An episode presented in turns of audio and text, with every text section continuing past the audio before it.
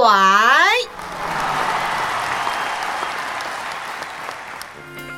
十八岁女生的温柔，女子十八后上。十八岁以后，哪怕惊涛骇浪，都能海阔天空。欢 迎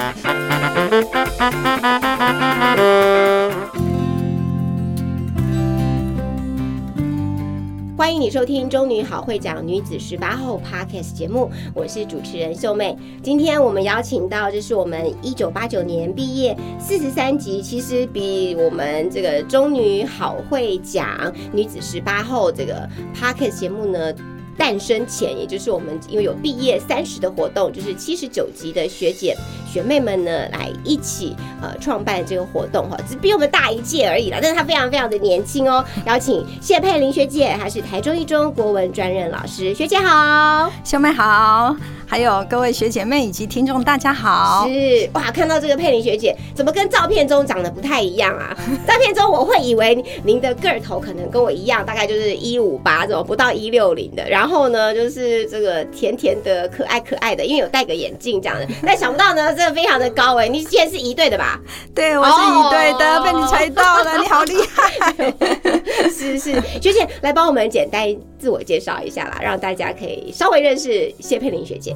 好，谢谢主持人啊，兄妹还有各位学姐妹及听众，大家好，我是第四十三届啊，一九八九年毕业的中女校友谢佩玲，很高兴今天能够有机会来上这个节目。是啊，在校的时候我就读社会组，后来考取成大中文，毕业以后呢，啊，先在私立高中任教了十年，然后后来转任台中一中国文科，那今年已经服务二十年了。是哇，这个学姐其实呃，在这个国文的专业受到大家的肯定。你为什么那么喜欢这个国语文呢、嗯，我我小时候就喜欢看一些呃文字，我觉得文字是很美的。那呃小时候读一些童诗啊，那或者是说一些文章，我都很喜欢是。那国中的时候，我特别喜欢背一些诗词，嗯嘿，然后到高中的时候读一些古文，大家觉得很难，但是其实。我自己觉得它很优美，也不知道为什么。是家学渊源吗？是小时候其实家长就会呃。邀请你，或者说，哎，这个要背一背，那个要看一看，这个要读一读，是家庭的氛围造成的，还是说，其实你就对这个领域特别有兴趣？你就是很早会也看到说，哎，自己这一块好像还蛮喜欢的，很 enjoy。这个喜欢是很自然的。嗯那家学渊源应该是没有，因为我们家是做生意的家庭。那如果要说有的话，应该是我爸爸是个虔诚的佛教徒，所以我们小时候常常要读佛经。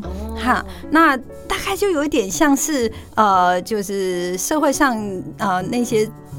读经班 OK 嘿，给孩子的那个读经班，那我是自然而然的，就是跟着爸爸做功课，这样子读《金刚经》啊、普门品啊，哈，这样读着读着，不晓得就觉得那些文字好有很美趣，。很引人入胜，对不对？对对对对对所以其实很早就发现有这一方面的喜爱，我觉得有时候对于呃懵懵懂懂的孩子，我觉得是很有帮助的。是是尤其跟像现在很多的孩子，呃，老实说，呃，不太清楚自己要什么，或者是说就是在这个茫茫的这种不同的这个学涯里面，老老实说，有时候呃会比较辛苦一点。但是我觉得，呃，身为家长或者是说身为老师，其实很重要一块呢，也就是让孩子有呃很多探索，甚至在从中来发现这样子。是是，学姐来帮我们说明一下，就是在中女的回忆好不好？是快乐的、甜蜜的回忆，还是这个压力大的回忆、不想回首的回忆啊？哦。哎、我真的这些日子受到呃秀妹的邀请之后，我就开始在想我的高中嗯啊、其实距离真的是有点远了，毕竟呃已经三十几年了哈。那嗯、您说快乐的或者是悲伤的，我觉得嗯都有哎、嗯因为我的原生家庭是比较辛苦的，在高中的时候，其实呃生活压力很大，经济问题很多。嗯那但是如果纯粹以高中生活来讲的话，哦，我很认真做了功课，因为在回忆里面要爬书这些，哎，昨天这个想来想去又想到了好多哈。哇哎，对，感谢我们的这个受访者哦，就这么用心这样子。那呃，就是呃，我我很谢谢主持人给我这个机会，让我重新又温习了啊、就是在我。这些年跟学姐妹一对的学姐妹又联络上了以后啊，觉得找回好久那个十七八岁的感觉，都觉得很开心、很温暖这样。那但是如果说就我个人的话呢，嗯，就是。课业上的话，说实在的，有点不好意思，课业其实是平平啊。哎、真的，我要告诉所有我们这个中女好会讲女子十八号 Podcast 节目的所有的听众也好，或者呢是这个这个佩玲学姐，我跟你说，我今天访这一集是第五十集嘛，是。对，然后呢，第一到第五十集里面，我呃应该有访问到大概有将近六十位，因为有的时候是团体团体哈，哦，是。六十位都是中女毕业的这个学姐妹们，我跟你讲，大概只有两个说她的功课还可以，其他的百分之呃，其他的六十五十几个都说自己的功课普通，或者是不好，或者是是很糟。怎么大家都会这个？哎，这个哎，到底那些厉害的人在哪儿了呢？我觉得大家都很客气啊。这这应该不是客气，我我觉得我的呃兴趣呢延续到高中来啊、就是以这个学科来讲，哎，最有兴趣的还是国文。那但是高中的时候，国文成绩并没有特别的突出，比起那些非常厉害的同学来讲，那但是很奇怪，我还是对他热情不减，所以我想这应该就是真爱哈。那但是呢，就是呃。嗯，在整个就是呃学习的过程哈里面，呃高一的时候我是在五班，然后我还记得我的导师是郑玲玲老师，然后我的高三是曾佑乔老师。那嗯，我我想跟大家分享一下我这个。一些很有趣的事情哦，嗯。哎，就是高一刚入学的时候，我们课表上有出现自习课，哦。那那时候呢，呃，自习课都没有老师到班，那结果大家都不知道要做什么。然后呢，结果大家就是也不太熟，然后但是就有一个非常美丽活泼的同学哦，然后呢，他是来自于丰南国中的舞蹈班，然后他很会唱歌跳舞。那大家都不知道要做什么的时候，然后又不是很熟，大家面面相觑这样，那他就自己呢自告奋勇的问我们说：“哎、要不要看他唱歌跳舞这样子？” 好有趣啊！对对对，要看要不要看他表演，然后我们就很高兴，然后所以每次呢自习课的时候，我们全班就带到体育馆的看台上，然后然后就看他唱金月瑶的歌啊然后跳金月瑶的舞啊飞向你飞向我这样子然后看的 对。想起来是然后呢就看得如痴如醉这样子。然后直到有一天导师就突然出现啊了！然后就把我们臭骂了一顿，说台中女中从来都没有这样的学生不用功，竟然在自习课的时候没有在自唱习都在玩，观赏的，对对对，然后那时候我们才知道说啊，原来自自习课不可以这样对对，原来自习课知道自己读读书，然后觉得非常的羞愧，以后就再也不敢了。然后然后后来。因为我这个印象实在太深刻了，然后一直到我去当了老师，然后参加研习课的时候，那讲师讲到说啊，那个 X 世代，自从呃出现呃就是教室里面出现了 X 世代跟 Y 世代之后，老师们都非常的头痛这样子哈。然后呢，他讲到这个 X 世代，就是从一九六五年到一九八零年出生的哈，是 X 世代。哎，我才发现说，原来我自己就是老世代啊，老师们眼中那个叛逆的 X 世代这样子。后来我自己当老师的时候，我看学生就能够多一点同理心，是嘿，就原来我自己也是这样。对，小时候的小叛逆这样子。哎，对，可是那时候不知道是叛逆，对就是只是觉得好玩，嗯嘿，就是无心的。然后，但是老师眼中是觉得说啊，怎么会这对，样？在那里自修课开始这个唱歌跳舞起来了？对对对，然后自己也觉得很惭愧。嗯 那呃，这个高三的时候，曾老师他是以不苟言笑和严谨、严格出名的哦。那但是我因为喜欢国文，所以我就当了国文小老师。然后呢，我。就非常的戒慎恐惧，然后呢，有什么事情，同学都是让我去跟老师，对对对都推推我这样子哈。所以公民活动的时候要坐车，没有人敢坐在老师旁边。对然后呢，同学就就就说：“那你去，你去。”然后我就坐在老师旁边。那结果呢，回程的时候，因为太累了，玩的太嗨了，然后就一路睡回来，然后睡到都靠在老师的肩上。对嗯，然后老师也没有叫我，也没有生气，所以我觉得。我醒来以后，我其实非常的紧张。可是到现在想起来，老师其实是很温和的，他没有责怪我，我觉得很神奇哦。那嗯。我我觉得说，虽然大家都就是对老师是敬畏有加，但是其实老师的板书是我呃在那个时候所看过最美的字，哇因为他写的那个那个那个行书非常的娟秀整齐哦，那真的让我大开眼界。嘿，所以说，嗯，我们高二的时候，不知道呃，秀妹那时候你们是有没有呃，高中的时候要写用毛笔写字要啊，还要啊，还要吗？而且以前还要周记嘞，对啊，周记是不是每个礼拜一篇，然后也是要毛笔写啊？我有印象，是，是是，那这样我们还蛮我接近们差一的。年啦，对，这就是周记啊、作文啊，都是用毛笔。那高二的时候要练写那个行书，那呃。我后来哦，我发现说我的字哈可以兼具美感跟速度，就是从那时候殿下的这个基础，然后自己也会自我要求这样，所以说这个也是在高中的时候，我认为说收获很大的一项学习。是。哎，那嗯，我觉得高中还有一个就是我很喜欢的课是家政课。哎，好特别！我就是每次家政课我都要逃之夭夭那一种，想说接下来又要缝什么东西了，接下来又要做什么这个呃什么小包包什么之类的，或是编织什么的，我就啊这个啊，真的哦嗯嗯，好，我好喜欢家政课哦。我本来觉得说，如果哎可以的话，我想当家政老师嘿，嘿，因为嗯，这个家政课实在太好玩了。我们高高一的时候，呃，烹饪课的时候就是有烤桃酥饼，然后那个缝纫课的时候，老师教我们踩缝纫机，然后扯抹布跟围裙这样子，然后就就做那个很高级的那个蓬蓬裙的娃娃，哦呃，我们对对，我有印象。然后我们还有编毛衣耶，啊，对对，打那是高二的时候，嘿，高二的时候就是那个打毛衣，对。学学打毛围巾跟毛衣这样子，有印象，但是我都请我妈。帮我打，因为手实在太笨拙了，这样不知道怎么绕怎么弄，然后就就会卡在一起。可能是兴趣的关系。嘿，是我我那时候做的围裙，后来变成我的嫁妆，我哇，对，我是呃，后来下厨的时候，我都围我自己做的围裙。啊。对，那呃，这个那个漂亮的娃娃，后来搬家搬家都没有留下来，好可惜哦。哈。那高二的时候呢，我们是打中国结做香包啊，有有有对对对对，然后然后用棒针织哎，你怎么都能？够记得这么清楚啊哎？因为我喜欢啊，对，我想奇怪，我怎么有似有非有，然后完全忘记的感觉？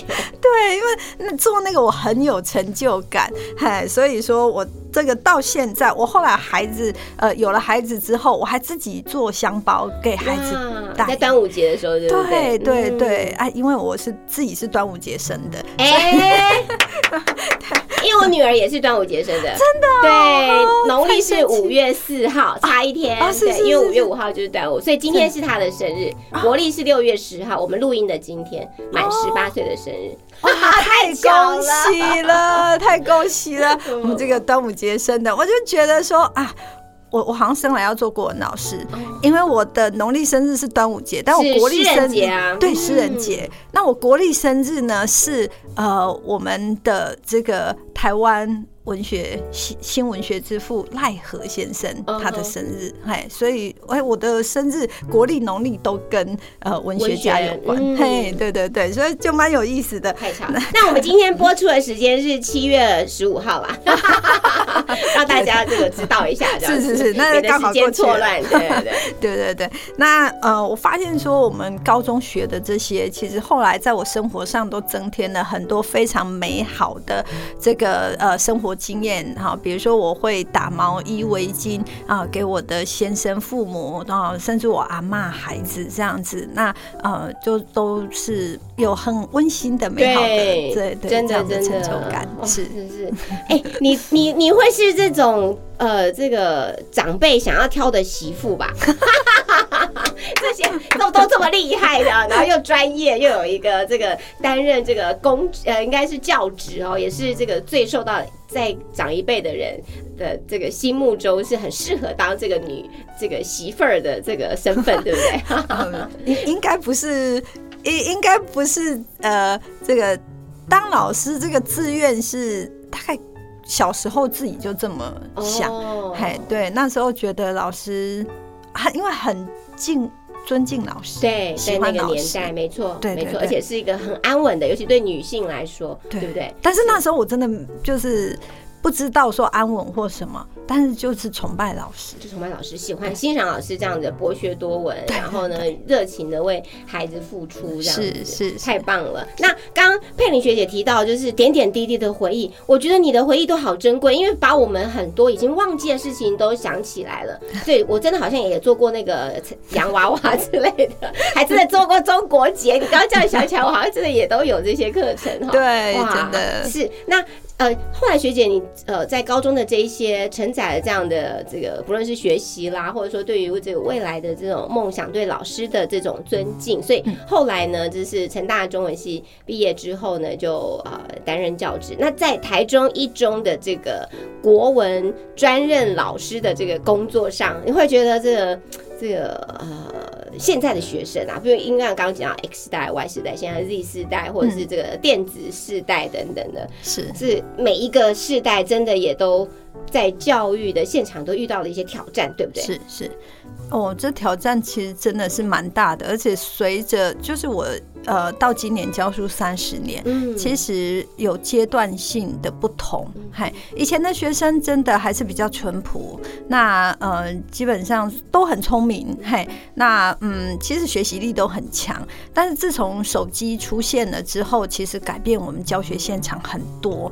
那我觉得现在嗯老师们面对到最大的挑战。但是也是很好的一个辅助，大大概都是来自于网络的这个呃这个世界这样子。嘿，那嗯，学生手上的手机，其实在法规上面是没有办法制止的。对，嘿，那也因为这个样子，所以嗯，学生上课如果不专心的话，其实老师们就是要花很大的力气去跟呃手机竞争。嗯那现在的世代其实不是小孩而已，我们也都是对，大人也都是手机成瘾嘛。对对对，所以我们整个世代其实都是变成一个容易分心的状态，这样子。所以对于学生的学习上面，真的，嗯，我我们都笑说，其实人有一个特性就是好逸恶劳。是那这个好逸恶劳。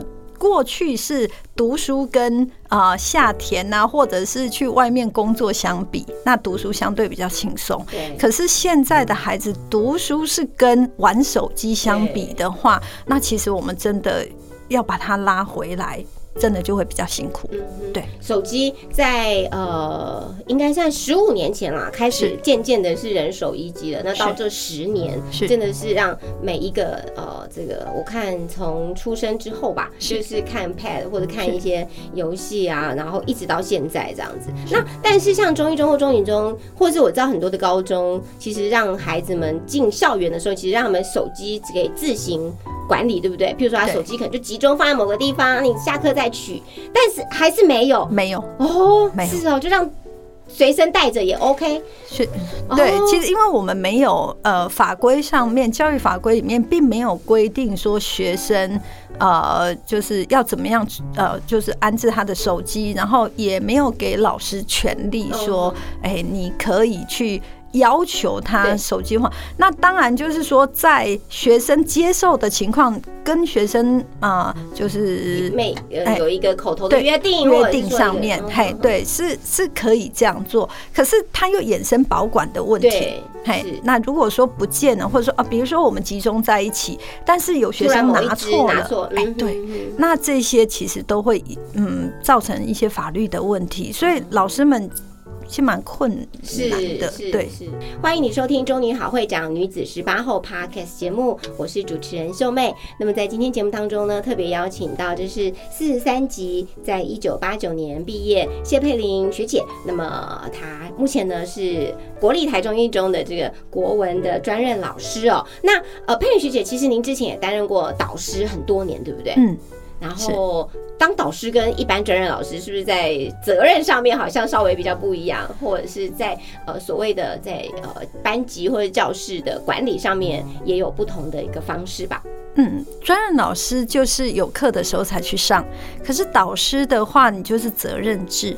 那我自己做导师的话，是有点像照三餐去看学生。造三餐、早中晚中间还有这个呃这个下午茶，呃，但是也不能够说你你太常这个去，有时候也是呃怕学生觉得烦啦哈。那呃。大概都是早上的时候，早自习的时候去陪伴他们，然后中午的时候去看他们吃饭的状况，因为有一些学生会比较挑食，那呃，或者是说他可能如果身体不舒服的话，他吃的就会比较少，嘿，所以我们可能就是去看一下，那呃也要推广一下，就是呃健康饮食的健康概念。嘿，对对对对对。然后所以比如说呃，就是要去注意他们吃的哈、有没有均衡啊哈，然后呃量够不够啊哈，然后吃完了以后哎休息哈，是不是能够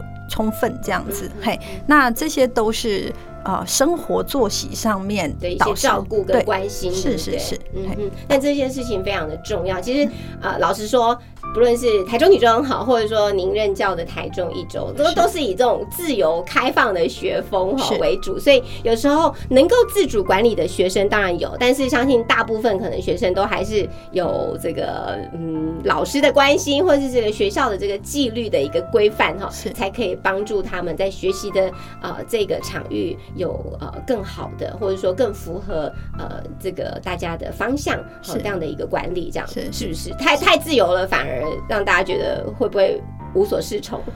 哦，我们台中一中的学生自由永远不嫌多。对，那他们，但是他们在，因为男生有时候在生活作息上面，他们真的就会比较的大而化之。所以其实我们除了关注他的作息，其实还要呃，就是要求他们打扫这件事情。因为其实我觉得团体生活里面能够呃为大家服务付出，这个也是必须养成他们一个观念跟做法。具体的做法就是落实在每天你们好好的呃尽责的尽到你的本分，去做好你该做的工作，维持一个良好的读书的环境，这样子。嗨，我有一个很天马行空的问题，但是我不知道该不该问，我自己有点好奇。是一般哦，就是四五十个学生，然后都是是男生，夏天的时候会不会很臭啊？还是这件事情是不能不能说的嘛？我自己有点好奇啊，对。不然我们说臭男生，臭男生是有道理的，而且他们自己会不好意思哦。哦，对，比如说那个，如果说是呃夏天有没有他们这种体育运动课结束，哎，对对对，然后进来他们热，他们要吹冷气，对不对？对然后那个门窗一关，有时候我一进来就说。你们上一节课是不是体育课？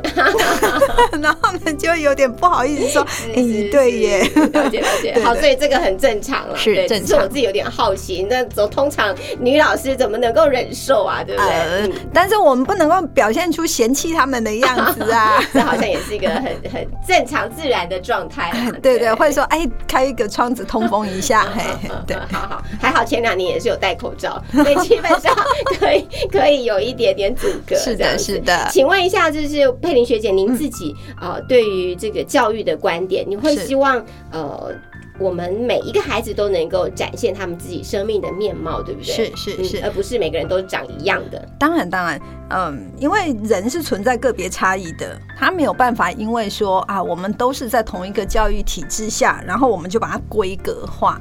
而且我觉得，身为一个教育工作者，应该要尊重这个差异，哈，然后就是尊重每一个人他生命本来的样子。那但是在这当中，我们就会衍生出说，嗯。对于学生他的表现，嗯，我们怎么样去衡量他？那我们生出来的，我们所用的标准到底合不合适的这个问题？对，所以说，其实我觉得说，在我任教这三十年当中，有私立学校、公立学校，然后男生女生，那我觉得我所遇到的学生都是很美好的生命。嘿，那我。基本上我就是用一种陪伴的方式，然后我都觉得我很荣幸可以跟他们相遇这样子。那呃，在那个呃，就是相处的过程当中，我都觉得应该不是用权威。呃，严格一点来讲，哈，坦白来讲，一刚开始的时候，我是从听话系统哦，然后从那种权威进。的这个教育体制里面走出来，因为我们生长的时代，父母亲、老师还是比较权威的那个有那样的一个 power 的时代，它就是一个权力架构下以前的时代就是这样。可是我后来越来越觉得说，呃，教育它就是要用心来换心，用爱来换爱哦。那所以说，你如果要让他觉得你爱他，你就必须要陪伴他，你要尊重他，你要知道他在想什么。那当他呃感受到你的爱的时候，他才会愿意接受你的教导。嗨，那有时候孩子在这种半大不小的时候，他其实不太知道他要什么，也不太知道对错怎么分。嘿，那可能我们就要花很多时间去跟他慢慢的沟通，嘿，然后跟他取得一个共识，不能够说我觉得你应该要怎么样就。硬是把它扭转过来，这样子，嘿，我觉得，呃，将心比心，如果是我们也会不舒服。纵然我们是错的，现在很就是孩子会觉得说，就算我是错，但是我不喜欢这样。哦，对他他的那个心没有办法接受的时候，他就对，就是兄妹讲，他就他不跟你打开的时候。你让他勉强的接受，我觉得那没有意义。就是我们的心里面也会觉得这样的强迫是是不舒服的。是，对。所以你刚提到用心换心，用爱换爱，对，而且绝对没有速成的，就是你不可能一句话他就马上改了，而是他能够感受到你对他的呃关心，或者是说持续的一个陪伴。对对对，我觉得这蛮重要，真的就要时间是是。来交心，是是换取。我们主持人实在是冰雪聪明，哦，马上都可以 抓到好多重点的这个学生这样子。哇，真的。老师，其实你还呃，佩老师、佩妮学姐还提到一个，就是每个人都有这个不同的生命的这种美好的状态，那就是在这样的一个美好状态之下呢，我们彼此相互学习。是，所以你教过了这么多学生里面，应该呃很多也都非常有成就，甚至约后来就跟呃佩妮老师持续变成好朋友。或者持续在联络中，是是是。哦，这当然有。我有一个，我有一个学生，真的他非常的令我讶异。基本上我也只是带过他的课，可是他那时候他的生命比较比较艰难，然后他后来常常就是大概是有缘吧，他下课的时候会来找我，然后呢就跟我聊，然后他呃就是呃讲一些他。其实也没有特别讲什么呃，什么功课或是什么的事情，但是呃，就是他有需要的时候，他来找我，我都会陪伴他。后来经过很多年之后，那是。呃，已经是二十几年前的学生，然后经过很多年之后，我才知道说，他说老师，你知道我为什么常常去找你吗？因为我只要一回到家，我就会把我自己关在房间里面，房间里面暗暗的，然后没有人可以跟我说话，那我我我我其实是觉得很孤单的，所以我很喜欢去找你。然后呃，后来呢，他这个呃大学的时候。哎，其实他家庭后来就是有呃大学升大学的时候，他是有变故的。然后这个孩子他是非常努力的，呃，就是打工，然后自己读大学，然后他的业务能力非常的强。那他可以在一个暑假里面卖奇华月饼卖三百多万，哇，这很强吧？然后后来他大学还没毕业就去趋势科技工作了，那月薪就就就比我现在的薪水还要高了。还但是呢，就是这个这个年轻人，他嗯一路以来哈，他就呃这么辛苦，可是他很舍得哦，他嗯，我我我我实在是觉得我讲到他我也很感动，有时候他呃。就是来找我，我可能就带他。他说：“老师，我人生买的这个第一件最好的衣服是你带我去中友百货买的。”哇，对对对，就是因为他要业务要工作嘛。那我觉得说，哎，那他也要穿一个比较像样的衣服，这样，那我就带他去。然后，然后他在趋势科技的时候，他有一个老板。呃，就是有一支那个万宝龙的那个笔，嘿，那他说那个都上万块，对对对，嗯，那他他那个老板，他就跟那个老板说，老板你愿意卖给我，嘿，卖给我，然后呢，他就把那支笔拿去刻我的名字送给我，这样子，哎，到目前为止，我真的觉得还珍藏着，对不对？对对对，而且这个年轻人他。因为后来他实在是做的太好了，他在中国大陆那边，他成为一个台商，就是高级的干部。然后他呃，就是管理的呃人呐，还有这个呃几十页的这样子的事业。然后他常常都呃，虽然我觉得有点不好意思，可是真的他。我身边用的好东西都是他给我的，真的，我我我的，他也都很自豪的说：“老师，你就是要让你的学生知道，说，哎，这些就是你的学生为了感谢你，然后给你。”啊，我每次都跟他拒绝，然后但是呢，他都说你就是我的家人，好，所以我有什么我就会愿意然后跟你分享。所以其实我我自己也觉得何德何能，嘿，那我就是一个荣幸，一个幸运，我可以遇到这样子。呃的学生，在他的生命历程后来每一个阶段，呃，我们都还可以持续的这样子相互的陪伴，是真的很感动，因为我都哭出来了。老师其实尽了他的本分，就是学姐，你尽了你的本分，就是照顾好学生，然后他有什么需求，你能够协助的，你能够呃给予一些帮忙的，是那你就尽呃在当时能力。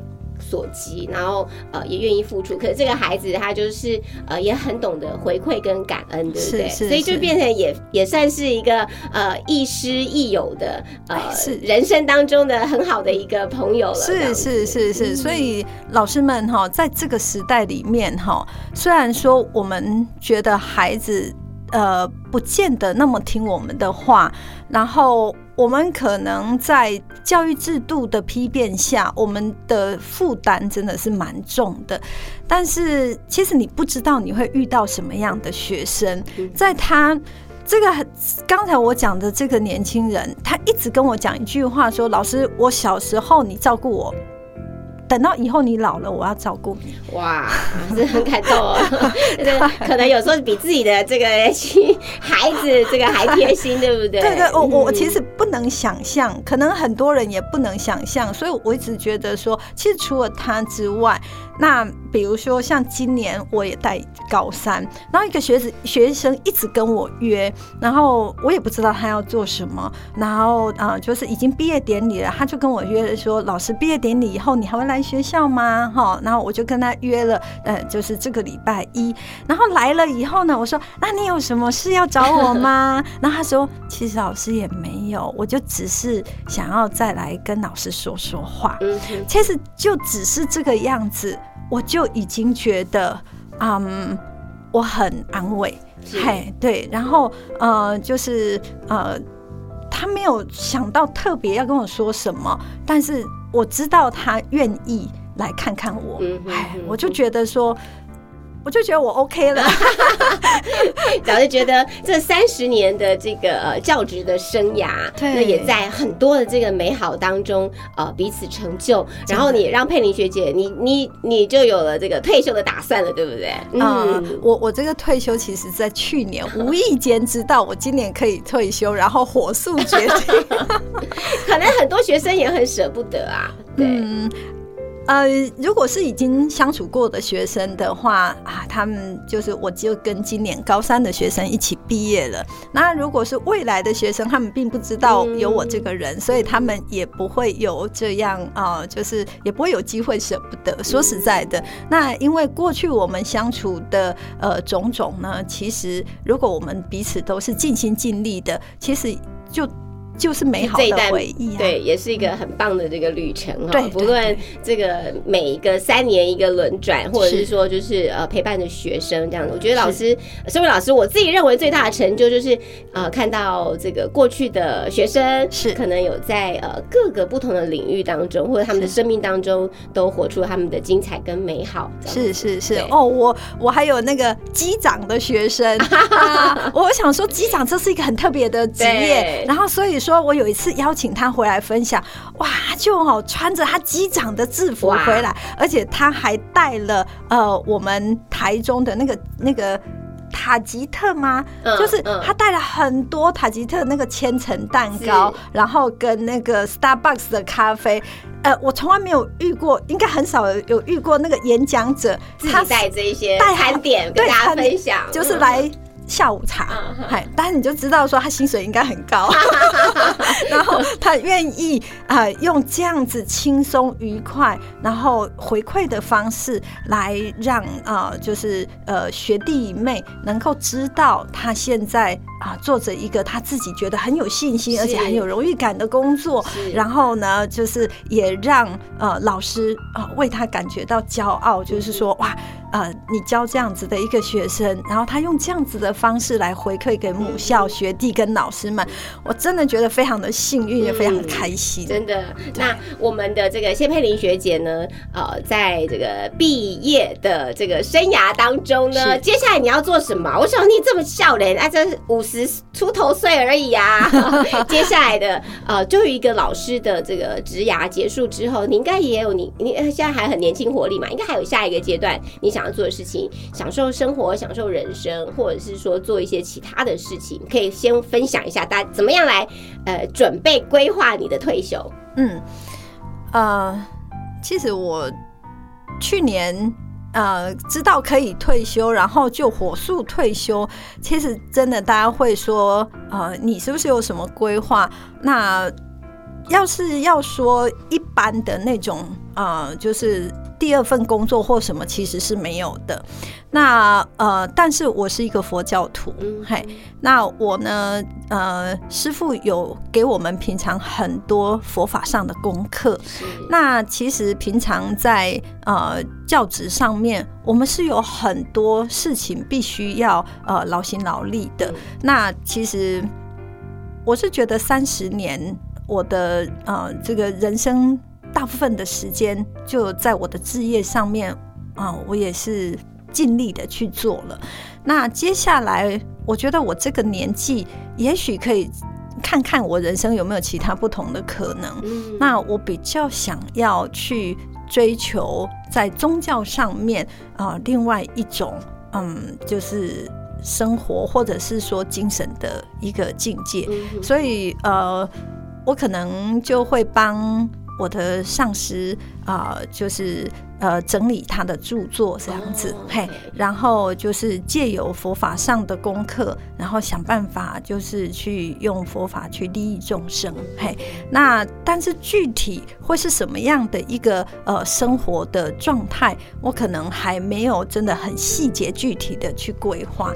嘿，对，那好会讲的活动啦，啊、或者是说我们中女一队，我们有啊、学姐妹的一些呃，大家有时候都会发起一些什么啊、是可能就是帮助啊、可以做一些帮助社会的事情的话，那我以后会更有时间可以参与。哇太好了是！接下来呢，我们要提到就是呃，您也参与了中女好会奖，而且我们当时中女好会奖呢，在二零二零年创立之后的第一场演讲呢，就是由佩玲学姐邀请哈啊、我们的这个学姐妹们，然后到台中一中来分享。第一场就是你邀的耶，哎、那个好会讲的那个就是后来的练功对坊吗？对对，是的，哎，那个其实那当时是佩璇跟舒田哈，那就是呃，他们说。就陆学姐妹们陆续都出去分享了，然后大家真的，大家真的是非常的求好心切，然后呢，就想要说，是不是呃，国文老师来跟我们指导一下哈、嗯嗯那演讲的技巧啦哈，然后 PPT 的制作啦。但其实虽然我天天在教学，那可是我其实是没有像学姐妹们有这样的机会出去演讲，所以我其实是有一点呃觉得不太敢承担这个任务。那后来的话，就是因为佩璇跟舒田他们真的很热情，我后来就觉得说，那是不是我们用工作坊的方式，嗯那就大家把自己已经做好的 PPT，然后呃已准备好的讲稿，那大家就来交流分享一下。那我也把我自己平常就是呃看 TED 的呃这个呃演讲的一些心得，还有呃就是也有坊间也有那个介绍 TED 如何演讲哈、然后技巧啊哈、这个概念的书，那我就整理了一些哈、这个简单的对重点，对对对，然后我还带了一个呃我们一中的小帅哥，因为我们一中语资班的学生，他们这个高二的时候都要举行这个惩罚。哦那惩罚呢？您您如果有机会去看我们啊、呃语资班学生的惩罚，他们是穿着西装，嗯。然后呢要背这个短讲的稿，然后那个呈现这个 PPT。那他们的 PPT 就做的非常的精美活泼，因为现在的工具太多元了，是是。嗯，那学生就是呃创意，学的很好，那我就觉得说这些他们都比我强，那我我想我。不太有把握去做我不没有那么熟悉的事，嘿，所以说呢，我就带了一个哈我们预知的学生，好高三的学生，然后就呃看大家在制作 PPT 上上面，哎，跟这个他就是可以做的很好、训练有素的孩子哈。虽然他还年轻，可是呢，他呃术业有专攻嘛，哈，他有这个专长，所以说呢，我们就带他来跟大家哎做分享这样子。嗯那那一次大家都很热络哈，那这个吃的也很好，在那个崇德路的崇的离子咖啡馆这样子，好吃的也很好，然后聊的哎，大家就是都觉得很充实。那事实上，嗯呃，我是挂名讲师，但是我其实就是分享我能分享的。那我觉得说大家真的好用功，对真的好优秀。你看，我们都在各行各业，大家都这个也都表现的还不错。可是一，一一在我们的这个一投入我们中女好会长的这个平台，大家就愿意从头学习，然后呢彼此交流，是是所以呢，这种自发性的这种呃用功或努力，其实是我们基因当中哎，只要是中女中女的孩子，我相信基本上都有这样的一个特质。是是，所以所以从那之后，哇，这练功方竟然就延续下来了，我也觉得说很神奇，是真的，大家真的好努力，谢这谢谢。谢的精神。是，那最后最后呢，这个今晚学姐在今年要申请这个退休了。那我想让您来回想一下，在十八岁您呃小小的谢佩玲当时呢在台中女中的样子，是。哎会想要给当时的小小的佩林什么样鼓励的话吗？嗯，呃，我觉得十八岁虽然是一个花样的年华哈，但其实那个时候我的生活是比较辛苦的，嗨，因为家庭环境的关系，嗨，那呃，所以如果说要跟那时候的我说哈、说什么话的话，那我想要说，十八岁花样年华的你，有着非常辛苦的生活背景，嘿，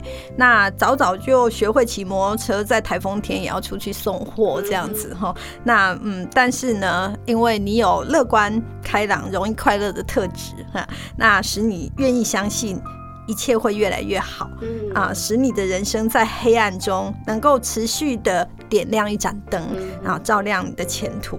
啊，很谢谢天真的你，好天真的你总是愿意努力，哎，所以说才会呃后来有呃真的是。觉得幸福的生活，OK，是哇，好浪漫的，好像是写给十八岁小佩玲的情书，你知道吗？听起来太棒了。在今天节目呢，特别要谢谢我们中女好会讲，呃，女子十八后。节目来邀请到谢佩玲学姐，谢谢学姐的分享，也祝福学姐呢，在这个退休的生活呢，也拨一点点时间呢，回到中女好会讲来做呃很多的这种呃协助跟分享。谢谢佩玲学姐，下次见，谢谢谢谢兄妹，下次见。的，接下来还欢迎你继续收听 Mindful Practice，由我们的于心小天使带给大家这个生命的感动，谢谢。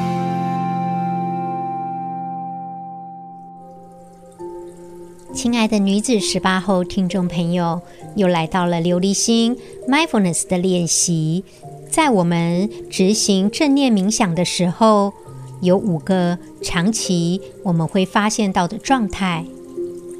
第一个是欲望，所谓的欲望，就是你可能在冥想的时候会希望立刻自己变得不一样，或者是你有一些追求。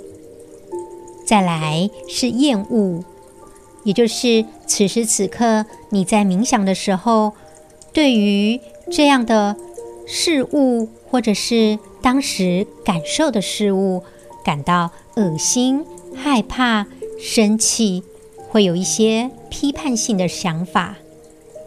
再来困乏，当你正面冥想的时候，有可能昏昏欲睡、无力。觉得身体非常的疲惫，也有可能觉得焦躁不安。最后呢，内心可能会有一点疑虑，你会告诉自己：“我可能不能应付这件事情，我的心静不下来。”亲爱的听众朋友，当你遇到这五种正念冥想的障碍，都是正常的，我们很自然的去接受它。我们只是平和的把注意力集中在这些障碍上面，好好的去观察它。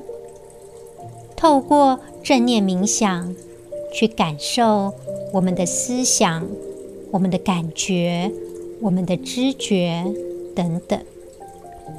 我们一起来做今天正念冥想的练习，请听众朋友放下一切的事情，坐在椅子上。谢谢自己给自己这样的练习。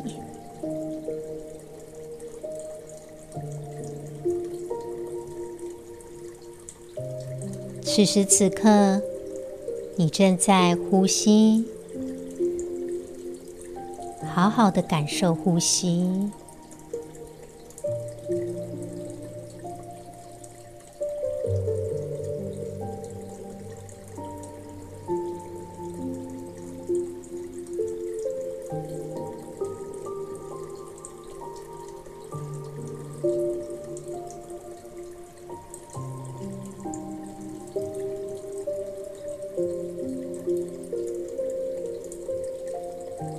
着去感觉自己的重量，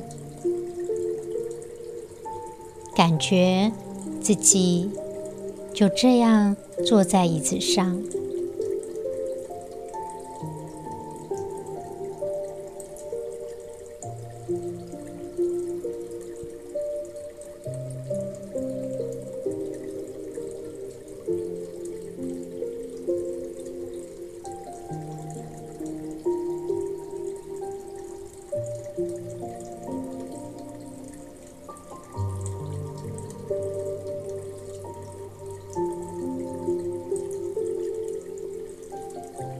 试着去留意此时此刻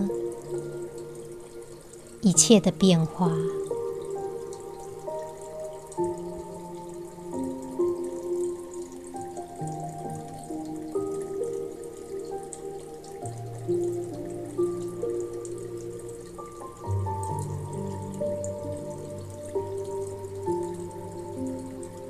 我们好好的意识自己此时此刻的思想、情绪、知觉，只是感受它。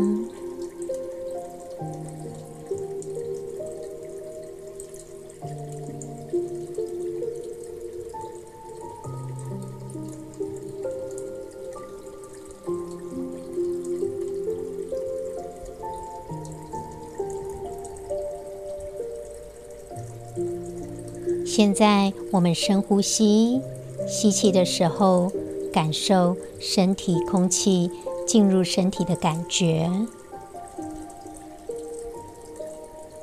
吐气的时候感受空气慢慢离开我们身体的感觉。